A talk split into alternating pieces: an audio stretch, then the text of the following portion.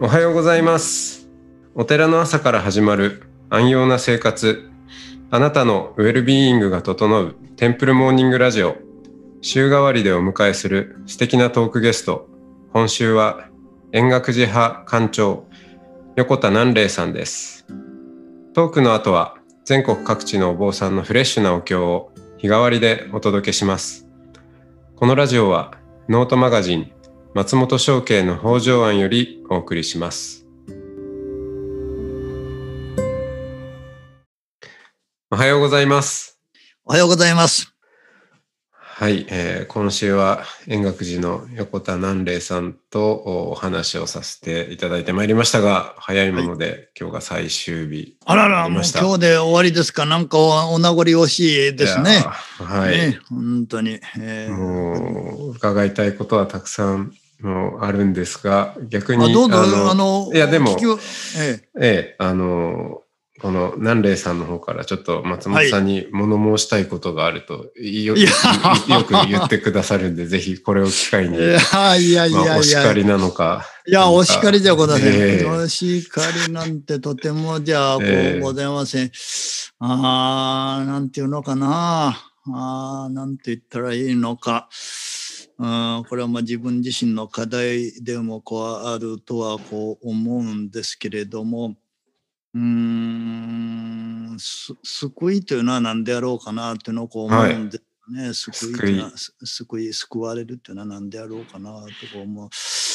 うーんよくね私があー初めてこのお館長になってそれから人前で話をするようになってまあ自分なりにね一生懸命みんなにこうね喜んでもらえるようなあ話を作ってあのオチじゃありませんけれども最後にこれを伝えたいということをこうちょうど話を盛り上げていって完璧にやってすると会場からバーッとこう拍手が上がるんですね。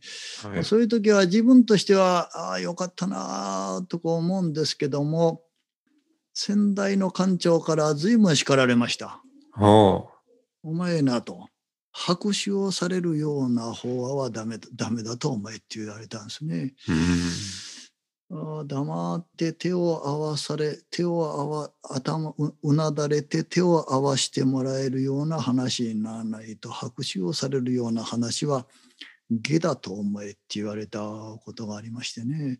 うんなんていうのかな。うんいやーもう松本さんとお話をしたり松本さんのやっておられることを拝見してるともう本当にね、えーもうお世辞じゃありませんけれどもどれも素晴らしいと思うしそれからこの、えーボボッドキャストでしたっけ？はい。ポッドキャストだっけね、ポッドキャストにしても、ああ、なるほどね、これやっぱり、まあまあ、要要するにね、我々がやってることのもう少しこう、もっと先を言ってるのをね、ああ、なるほどそうそういう、そういう話をね、そういう話をこう聞きますとね、はい。もう私なんかね、今こう、ユ YouTube でね、毎日毎日こう映像を撮ってるのがね、なんかこう、愚かしく見えてね、ああ、なんていうのかな。あーあー、やっぱり、こう、聡明、聡明であることはいいんでしょうけれども、その人間っていうのは聡明なものに接して救われるかというよりも、それはお宅の宗派のやっぱり大事なあ愚徳ですよね。はい。愚徳に接して、そこで救われるっていうところがこうあるんだろうとこう思うんですよ。私自身のこれからの自分の課題はやっぱこの愚の方だとこう思ってるんですよね。はい。ああいや松本さんにもそのその、まあ、松本さんは私よりも何倍も聡明だと思ってますけどもえ、えなんていうのかこういなもうおやりになってることをずーっとこう拝見しているといつもこうそう時代の我々が見ているよりももう一歩先もう一歩先もう一歩先をこう常に見ておられて、それであ今ポストレリジョンですか？ね まあしかしですねはい。しかしですね。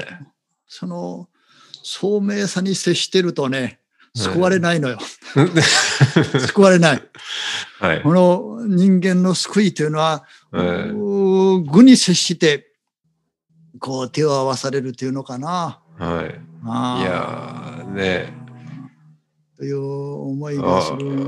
あはいというのを常々、やっかみかな。いやいやいや、あの、そうですね。ちょっと拍手を、うん拍手を取りに行ってるかもしれませんね。うんね、いや、それは、ですから今申し上げたことは、私自身に対するこの反省でもこうあるんですけどね。いいいうようなところをね、こうか感じますよね。あーあの、ば、ばあのね、あの、俳優でもバカをやるっていうのは一番難しいと言いますよね。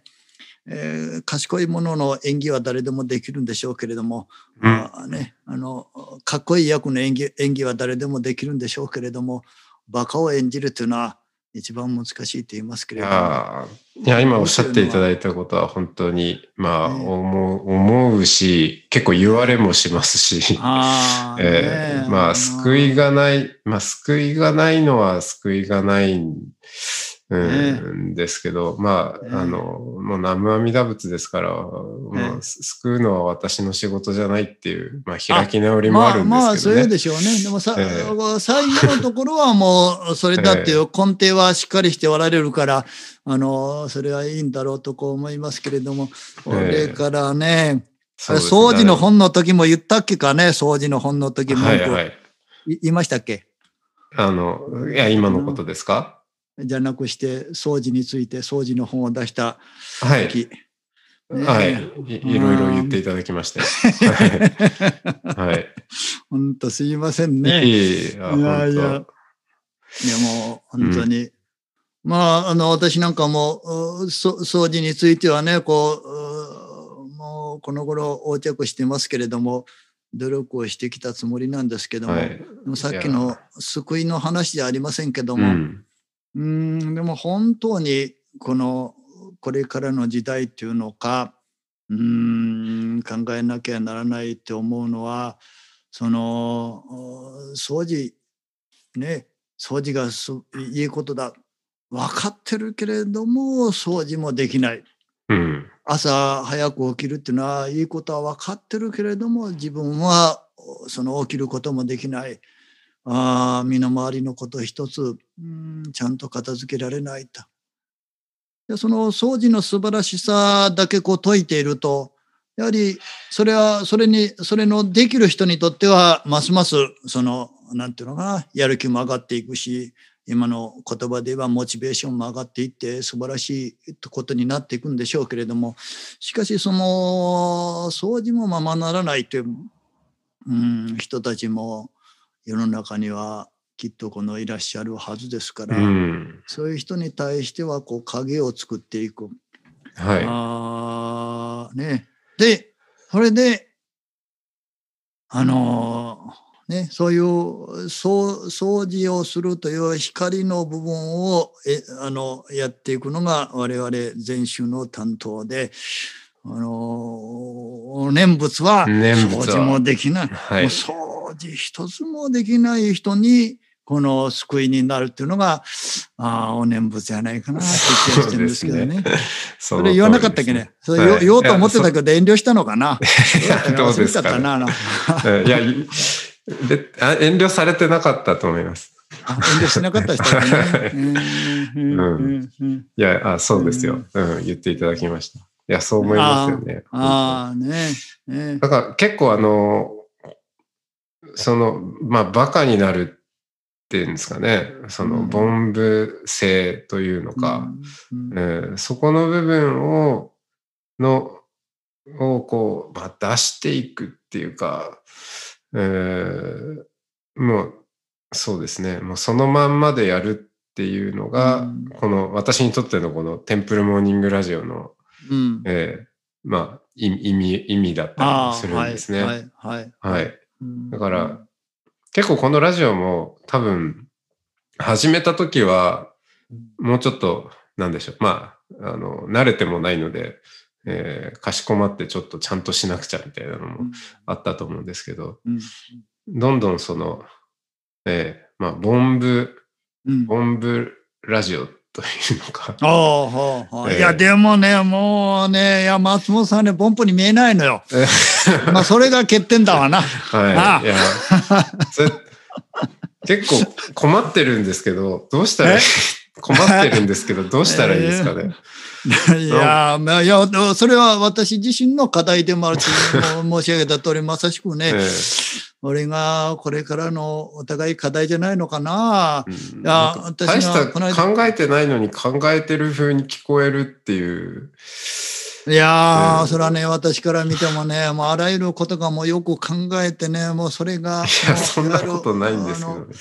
それがね、はい、いや、私も今年、長い間お使いした先代の館長が、はい、亡くなりましてね、で、いろんなことをこう思いましたけども、何かの追悼文集に書いたことが、いろんな人はいい話だったって喜んでくれたんですけども、それはよく、はい、あの、お供して、カバン持ちして、いろんなところに修行自分行きましたから、それはもう、とにかく、老子がやりやすいように、もう気を気を配っていくんですね。その気配りの修行だとこう思ってますから、それこそ同じ部屋に寝ることがあっても、それは早く起きると老子を起こすし、で老子の後に起きるとこれご機嫌悪いし、それでいつも、まあ、その前に目を覚めてじっと布団の中でま、待つんですよね。で老子のわずかな動きで刺してパッと今起きたかのようにやってそしてあの顔を洗ってる間に布団を上げてってやったりでもう部屋がホテルで部屋が違う場合はもう隣で聞く耳を立てるんですよ。なんか水道の音がするからそうした時にちゃんとあの朝のお茶を入れに行くとかねそういうことをこうずっとやってたんですけどもそういう時にある時に師匠と一緒に行ってての宗寺という宗師老子宗師の宗師、はい、老子は足立老子はその時宗師をあれ岩波文庫かな読んでられて。でその一節を私に示されたのね。それはあるあのロータンという人物に仕えたあそのもう何でも気が利いてもう本当に身の回りのことを完璧にやるお付きの者がいたけれどもしかしその従前は良くないと完璧は良くないと。本当に完璧なのも完璧なるものはこつたなく見える。本当にできたものは愚かに見えるっていう、そういうことを随分お叱りを受けるという一節を示されましてね、まあ、直接言うんじゃなくして、私に諭されたんだなと、それがもう20年以上前の話ですけれども、亡くなってみてそんなことを思うと、いや、いまだに自分のこの欠点を補い得ていないなというようなことを反省いたしますね。うん、そういう目で、そういう目で見て、見ていると、そういう目で松本さんのことをご覧、あの、拝見すると、ああ、松本さんは私よりも輪をかけて。そうですかね。うん、そう思いますよ。えー、まあまあ、ですからね、はい、物申すだって、これはやっかみですな。いやいやいや本当に。その、あの、そのもの申したい松本さんがですね、私らよりはるかに先見性があって、えー、ちょっとポストレリジョン最後に話をして聞きたいなと思ってるんですけども。はい、ポストレリジョン。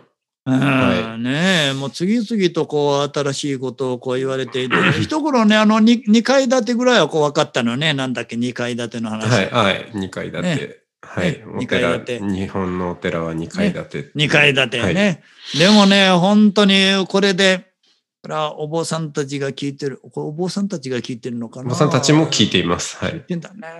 話しにくいんだけども、1階は危なくなったね、これは。うん。ね。はい。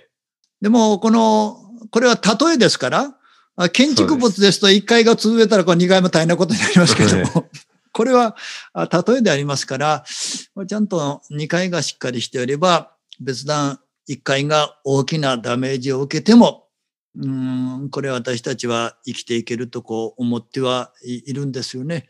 むしろこの1階が弱まっていくということが、このコロナ禍によって加速化されたんじゃないかなっていうのが私なんかの実感ですよね。うん、そうですね。早まりましたね。ででしょうね。そう感じますでしょ？はい、ね。はい、やっぱそうすると、やっぱり松本さんなんか、やっぱりね、やっぱりこう、2階だっていう感じなんでしょうね。えーっと、まあそこもちょっと、まあ私がその2階を強調してしまう向きはあるんですけど、ただ、まああの、1階はすごい大事だと思ってますし、最近、特にその、あ、えーまあ少し説明すると、いあそう、やっぱりはじ、わわからない人も あるかもしれませんので、えー一階というのが今までの、いわゆる、あの、一般の人が、教ですね。ね、えイメージを、イメージをこう持たれるお坊さんというと、お葬式と法事だというですね、いわゆるはい先祖供養というですね、まあ、これも確かに一つの文化ではありますよね。そういう、で今多くの、いわゆる檀家という人たちがお寺に求めているというのは、その、お一階の先祖供養というところがほとんどですよね。はい。で、で二階というのが、2階が、その、まあ特に最近マインドフルネスとか、はい。えーまあ私、生きている私、死者ではなくう、んうんい1階が死者中心の世界だとしたら、うん2階は私のための仏教というんでしょうか、うん生き方とか価値観とうんか、まあ仏道と言ってもいいでしょうけど、はい。はい。うん、という区別の中で、やっぱりその、おあの、横田南霊老師のお話をぜひ聞いてみたいとかって言って、円覚寺に来られるような方は2階なんですよね。そうなんですよ。あの、これもうちの檀家聞いてないと思うんだけども、檀檀家の人はね、私の本読まないしね、私の話あんまりね あの、落語とコラボの時は一生懸命聞いてますけどね。あーわかります。あの、うんあの、ところが、あー座禅会やったら臨済録やったら全然誰も来ない。うん。全くそれは違う人たちが来るんですよね。ですよね。もう全く別なんです。うん本当によ、これはよくわかります。その通りなんですよね。求めているものが本当こうも違うのものかと思うぐらいなんですね。うんはい。で、その1階の部分が、えーやっぱりこの家家制度というんでしょうか。はいそれがどんどん弱まってきて、その、まあ、家族の単位も小さくなってきてう、ん。で、まあ、もっと言えば多分経、経済的な事情もた少なからずあると思いますよね。うん、そう、その、おご先祖様のことにおおお金をかけるという余裕もないとか、ええだからその、その次の世代にお墓のこととか何やらをうん。こう渡していくっていうのもまあ迷惑がかかるみたいな、ところでこう途切れがちになりますけど、でも、あの、大きな意味で、えー私は、これからその1階の部分は、うん。実は、あの、大事なものが、あの、そこに日本はい。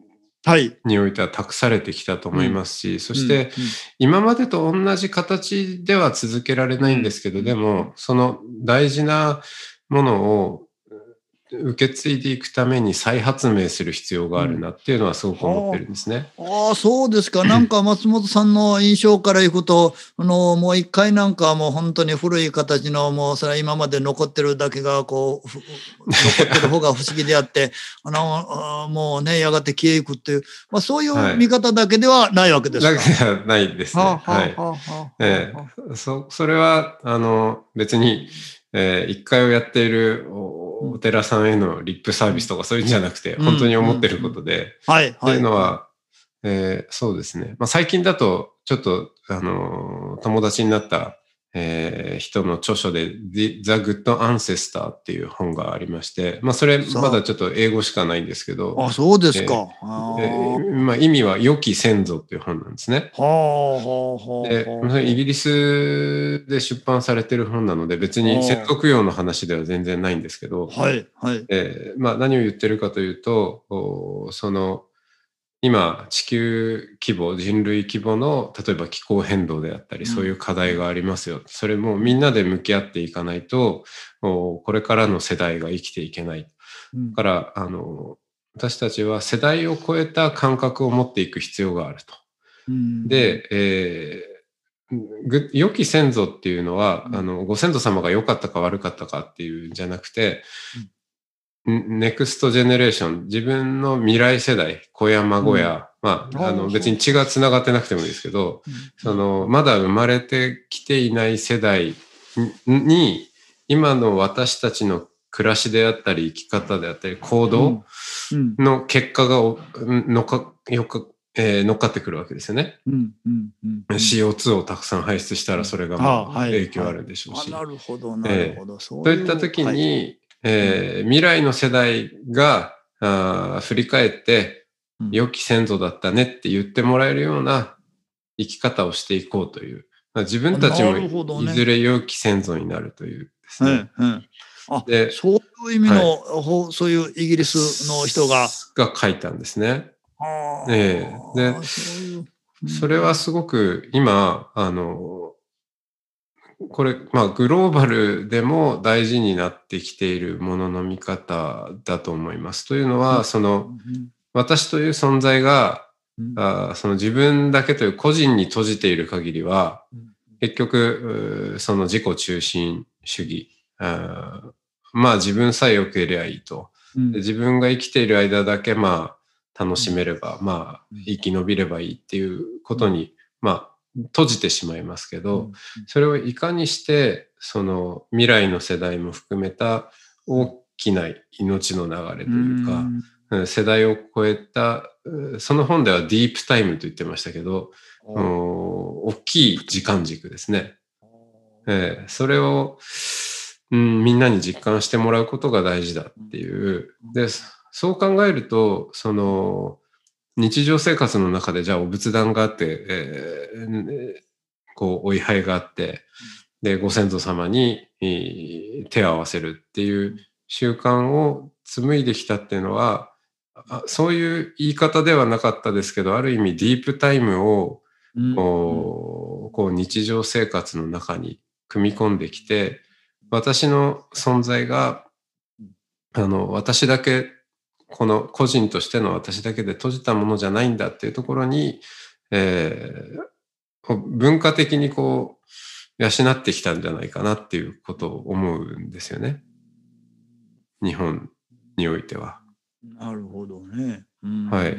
そうすると、でも、それは、まあ確かに考えてみると、過去過去に向きがちだったところもありますね。ご先祖様のことばっかり見てきた。ああ、はい、はい。えー、から、その、先祖供養も含めた、その、死者と共に生きるっていうあり方を、もう、過去だけじゃなくて未来にも引き伸ばして、まあ、ディープタイム習慣というんでしょうか。その、自分自身もやがて必ず死んで、えー、ご先祖になっていくという、そっちの目線も入れた上での、そのお寺の一階をこう保っていくっていうのは、あの、すごく、まあ、今日的な意味も、すごい積極的に語れるんじゃないかなっていうふうに思っているところです。あなるほどね、はい、これはいい良き先祖ねなるほどね。あるいや今の時代にあの輪廻とかね解いても若い人たちと話をしててもあのこんな前世があるとか来世って言ってもピンとこないって言われる今の日本の多くの人の現状でしょうけれどもしかしある禅宗の老子がその自分にとって来世っていうのは紛れもなく自分の子供や孫の世代だと思えと。もうそういうことを言われた方がいましてね、私は、うん、ああ、これなら今の人たちにも通ずるなとこう思っていて、今の話を聞いてたわけなんですけどね、うん、私の前世というのは親やあおじいさんやおばあさんだと思えって言ってね、そういうふうにして、こう、受け継がれていくものがあるんだと言って、で、あの、今のこの頃環境問題でよく言わ言われる SD なんでしたっけね。SDGs。はい、ねああ私は詳しいこと知りませんけれども、あの、今の話を聞いてて、うん、思い出したのが、あの、まあ、またこれも、人の言葉しか使わない私なんですけれども、坂村、坂村新民の後から来る者のためにという詩があるんですね。はい、後から来る者のために苦労するのだ、我慢をするのだと。田を耕し、種を用意しておくのだと。後から来る者のために山を、川を、海をきれいにしておくのだと。後から続いてくる可愛い者たちのために、未来を受け継ぐ者たちのために、皆、それぞれ自分でえー、何かできることをしていくんだという意味のね詩があるんですけれどもこの後から来るもののためにっていうのはこれはやっぱり、えー、子や孫の世代ということをこう考えれば環境の問題でもそうでありましょうし今説かれたようなあディープタイムっていうんでしょうかね。いうようなこう命感ですよね、はい、命というものを我々はついついこのこの体と数十年の今閉じたものと言われましたけれども小さなものだけに限定してしまうからこれがやっぱり仏教で言えばこれが自我意識の根本であり迷い苦しみの一番大元でしょうしそのそういう見方を取り壊すというのかな外していくそしてなるほどねディープタイムというね大きな命とかって言うんでしょうけれどもというところに眼を転じるというのがやっぱり大事でしょうね。ええ、そうですね。はい、そう思って。で、ポストレリジョンっていうのも。あそう、それとポストレリジョンってどうなんですか？はい。ええー、まあお同じことというか、それをコミュニティレベルで見たときに、まあ、あの、その、レリジョンの、まあ、定義もいろんな仕方がありますけど、要は、その、今、今時の人たちの感覚として、スピリチュアル、バット、ノット、レリジョン、レリ、レリジャスというのは、そのスピリチュアリティ、うん、えー、その自分の精神性を高めたりっていうことには興味あるけれども、うん、私はレリジャスではないよ、宗教熱心ではないですよっていう。あそういう言葉があるんですか。はい。で、そういう人たちが増えているということの背景には、結局、その、レリジャス、宗教熱心っていうことの、えー、場の意味合いに閉じた閉じた世界が想定されていると思うんですよね。そのまあ宗教は本来の宗教は、まあ、それこそ仏教は人を自由にしていくものだと、囚、うん、われから外していくものですから、はい。はい、と思うんですけれども、でも、まあ、教団とかなってきますと、どうしてもこう、ね、閉じた村社会的なものが出てくると。このレリジャスというのは、いわゆる特定の教団の信者というような意味合いも入って入ってるわけ、はい、むしろそこが強いです。ああ、なるほど、なるほどね。はい、ああ、そういうのはやっぱりみんな、こう、嫌がるんでしょうね。そうですよね。でもこれ嫌がるのはこうしょうがないと思うんだな。嫌がるん、嫌がるんだけれども、しかし、我々のこの教団は、やっぱり何かというと、その教団を大きくしたいと。うん、教団の信者を増やしたいと。いろんななんだか講演会やっても終わりになったらなんか振り込み用紙配ってこの、この会に入ってくださいってやるんですよ。そう。やるね。それがみんな嫌なんですよ。それ嫌なんだ。だからそれをね、はい、自覚しなきゃいけないんだよね。はいそうそうそう、えー、ねみんなやっぱり自分たちの教団をなんと、だから宗教、寺離れが問題だ問題だなんて言うんですけれども、結局、我々は自分たちの宗派を維持したいということが根底にあるの。これが一番の、迷いなんだな。間違いなんだな。で、その執着心を見透かされちゃうんです、ねね、見透かされるでしょうね、ね、もう世間の人の方がね、よく見てるんでしょうね。はい。ね、そうです。だから、振り込み用紙をやめようっていうことですね。ああ、そうなのよ。これもね、まあ、そうそういうふうについつい自分たちのこの教団の維持に考えてしまう。それが結局自分たちの首を絞めてることだっていうことに早く気がつかなきゃならないでしょうね。そうですね。でも、松本さんの周りにいる人なんかは当然、その閉塞感に問題を抱いて、はい、このね、来ている方が宗教界の中でも多いでしょうから、あやっぱり大きな今可能性は感じられますか？すっごい、すごい感じます。あでしょうね。はい。ね、すごい感じるんですけど、うん、それが、まあ、ほっとくと可能性って、うん、あの、可能性のままで終わって、しまうので、うん、それをいかにして開くかっていうことに関しては、うん、まあ、これからの、別にこれ宗教に関わる、いわゆる宗教家っていう人だけじゃなくて、みんなの、えー選択に関わっってくるんだと思うんですけど、まあ一つその宗教の枠の中にいるとい。う方、まあそれを自覚しているような立場の方は、やっぱりもっとボーダーを越境、その枠を超えていくっていうことをどんどんするのが必要なんじゃないかな。その村の論理でうん、えー語って、まあ、振り込み用紙を配らなかったとしても、うんえーそう、閉じた世界で、要はオチが決まった世界っていうんですかね。えーやっぱり、えーあ例えばこう今私とお南霊さんがお話をさせていただいてて私がやっぱり念仏ですねっていう話で、えー南霊さんがやっぱり禅禅だよっていう話でおおなるほどね、本当にね、うんダメなんだな。だから松本さんが意味軸も、あの、細川さんによく言ってくださったようにね、前後を離れなきゃって言ったんだっけ？そうですね。ねそれでこそ、でなきゃいけないと思うんですけどね。だし、あと積極的に、いや、今週言ってくださってよかったなっていうのは、その、いや、やっぱり南無阿弥陀仏だねっていう、うん、うんこととか、うん。うん。その、まあ、例えば私が、いや、禅のこういうところが本当すごいと思うんですよ、なんていう話とかを、うん。どんどん、うんなんでしょう、それこそ平常心でうんうん。あるがままの心でしていくと。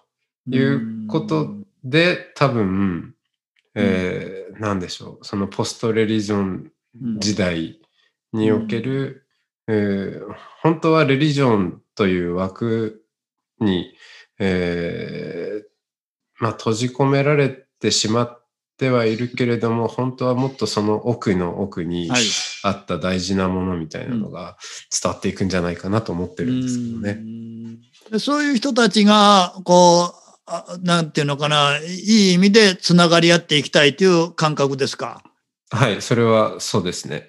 ですよね。はい。ねだそうするとなんかね、本当の新しい意味での参加っていうのかな？はい。ああ、いうものが、こうなんか今話を聞いてて、いわゆる今までのこの宗派の枠組みであったのをこう超えたあーつながり合い、本当の意味での参加というものが、こうなんかできていくのかなという感覚が今感じていたとこですね。はい。そしてそれは、えー新しい宗教ではないというあことですね。そう、そうなん、それ、うん。それがまた新しい宗教になってね、これが、あーま、松本教になることはないと思うんですけども、これはもう全然あーち違ったものになってしまいますし、あーじゃあその、えっ、と、何でしたっけね、えー未来の住職塾っていうのはまだ今までも継続してるんでしたっけ、あーあー、なるほどね。なるほどね。はい。最近は、あの、住職とか、お坊さんじゃない方、他の宗教の方も、はい、来られてます。ああ、そうですか。はあはあはあはあどうですか？そういう人たちの中でも、うーん、今言ったようなところまで理解をしてくれる人と、それからはいやっぱりこの未来の住職の知識、ノウハウを得て、えー自分の寺をなんとか活性化していこう、自分の宗派をなんとかしていこうという人もやっぱりいるでしょうね。はい。両方、えーい両らっしゃると思います。両方いるでしょう。割合はどんなかん、どんな風に受け止めますか？どうでしょう。は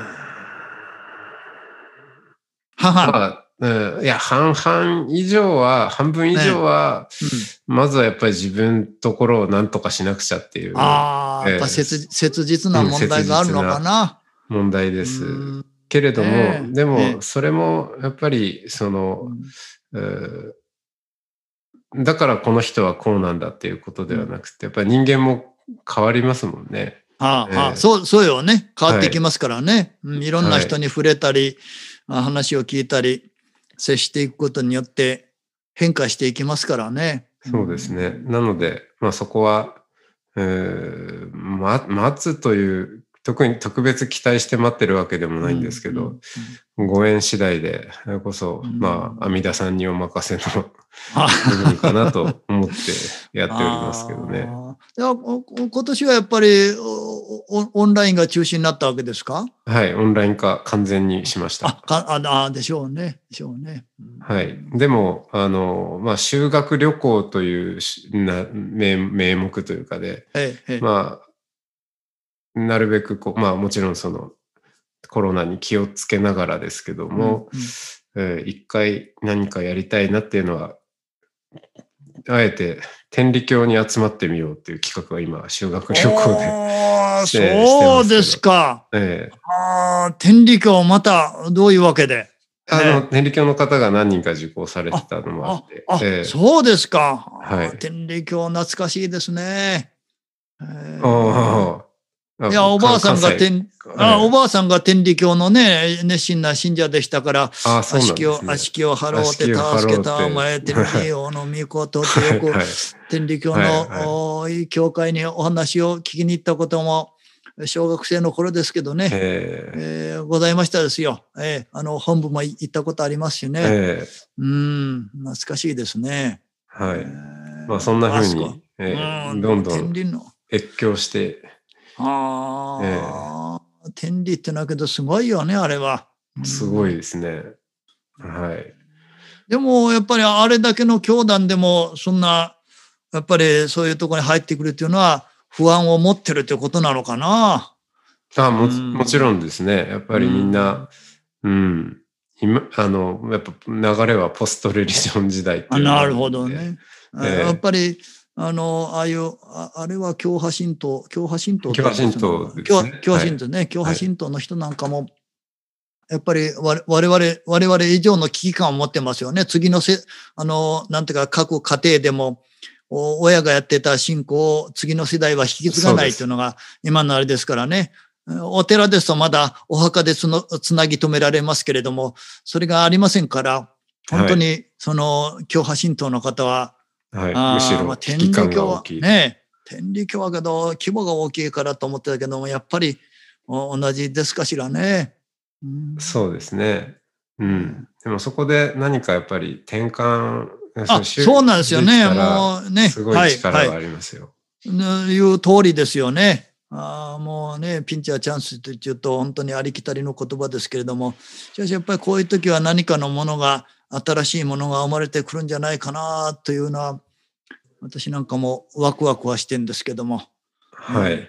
まあ、どうぞね、ええなんかそういうワクワクするようなことがあって呼んでくださいね。もう普段、こんなところでもうぼやっとしてると、だんだんもう老化して、劣化していく一頭私なんかもたどりつつあるのを実感してるもんですから、いや、ああなんか一つよろしくおはい願いいた。します。いや、ええぜひ、あの、ええ。その宗教の、宗教がすごく多分変化していく時代だと思いますので、うん。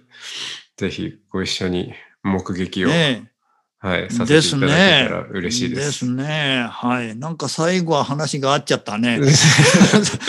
最後は、ま、松本さんを攻撃しようなんて思ったけど話が合っちゃって、いこれは。。はい、愛のあるええお話をありがとうございます。いやいや、とんではいもありません。これ、毎5日間やっちゃったのかね。はいやっちゃいましたね。えーはい。月火水木金とね、はい。えーもうき聞いていただいた皆さん方、もうすいません、本当に。えーありがとうございました。はい私はございままあ、今回、松本さんの新たな、このね、こう、今目指しているようなところが伺われて、うん、まあ、これは、あの、共にやっていこうという気になりましたですね。ありがとうございます。ええはい、ありがとうございますもう2021年はバカになる年で。そうなのよ。今度、今度ね、バカ合戦をしたいね。どれだけバカになったかっていうのを。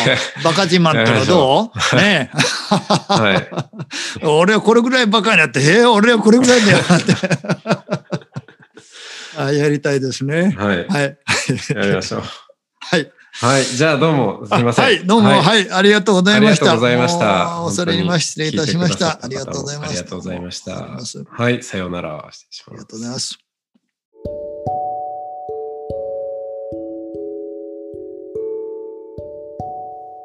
このポッドキャストはリスナーの皆様からのご寄付に支えられています。ご協力いただける方はノートマガジン松本商家の北条案ウェブサイトにあるサポートをするボタンからお願いします。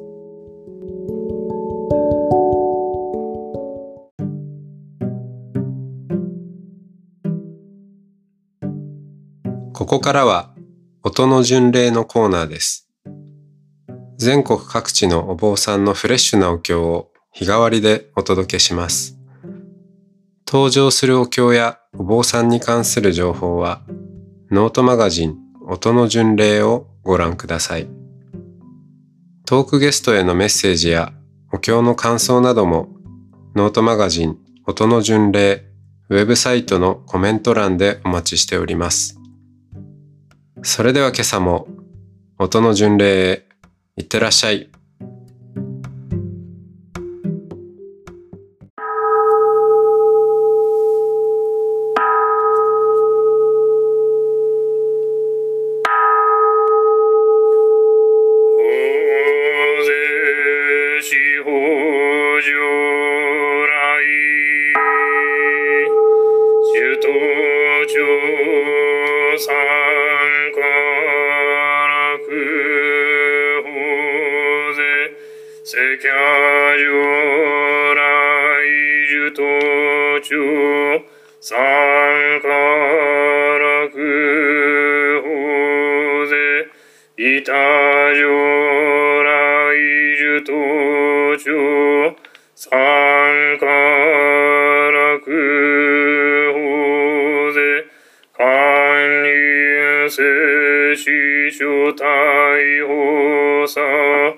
樹頭頂三からく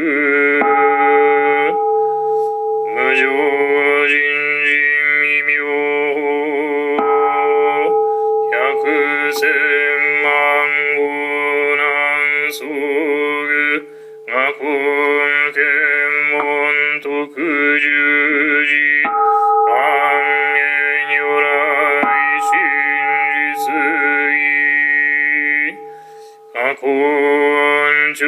調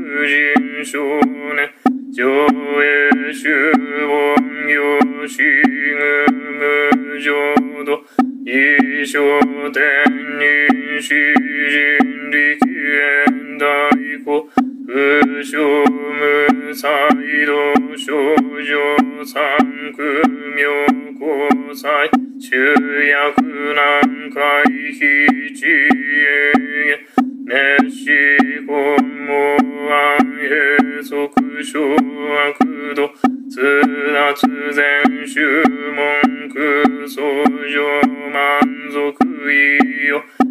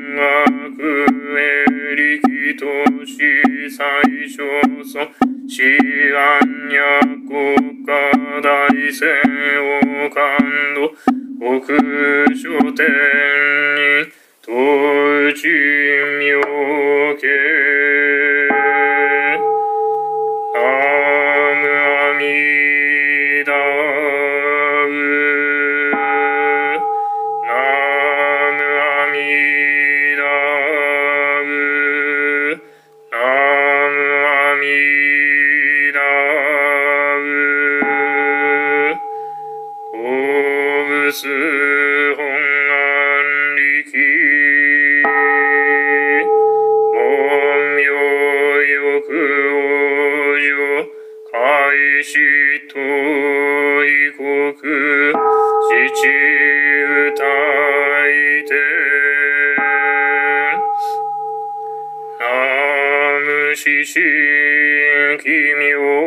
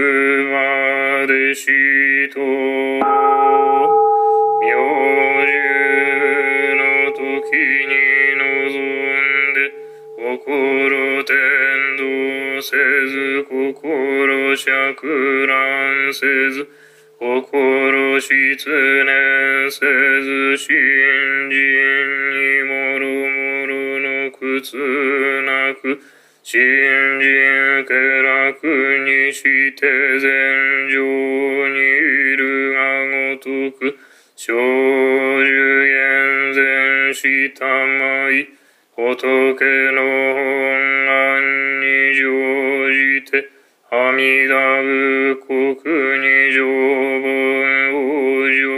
せん。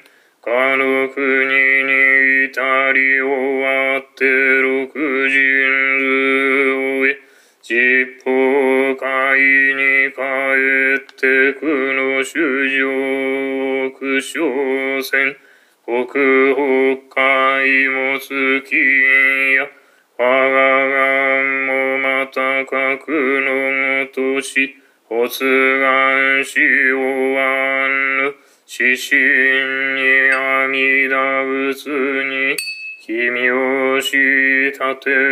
Țin.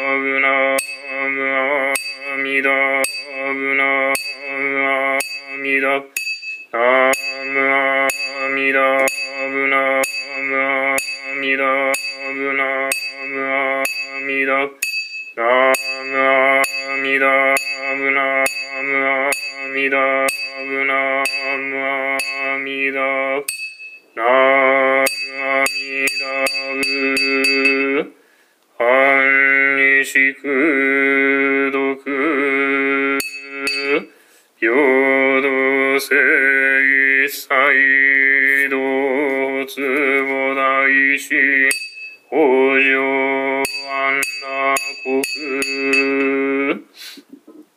大王安の阿弥陀如来古代寺音発見教習釈迦目に如来古代寺音。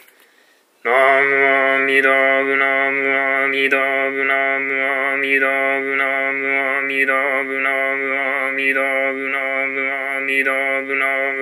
ミダブナムアミダブナムアミダブツナムアミダブ高速妙宗南山五神前道大師上修寺四宗祖縁高等前以上工学寺教名称は順法に大師上修寺音。阿蘇生山小空前年未天官地国史上修寺音。三国伝統念仏渦の音祖師等上修寺音。ナムアミダブナムアミダブナムアミダブナムアミダブナムアミダブナムアミダブナムアミダブナムアミダブナムアミダブツナムアミダブ天下は順一月小明風維持祭礼吹き国部民南氷河無用ストッコ人無襲来上。ナムアミダブナムアミダブナムアミダブナムアミダブナムアミダブナムアミダブ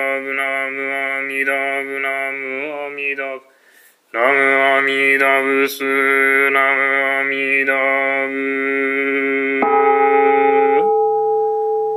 はいみふごが、よしゅ上よしせゆおしょ、願仏上昇十願具所修上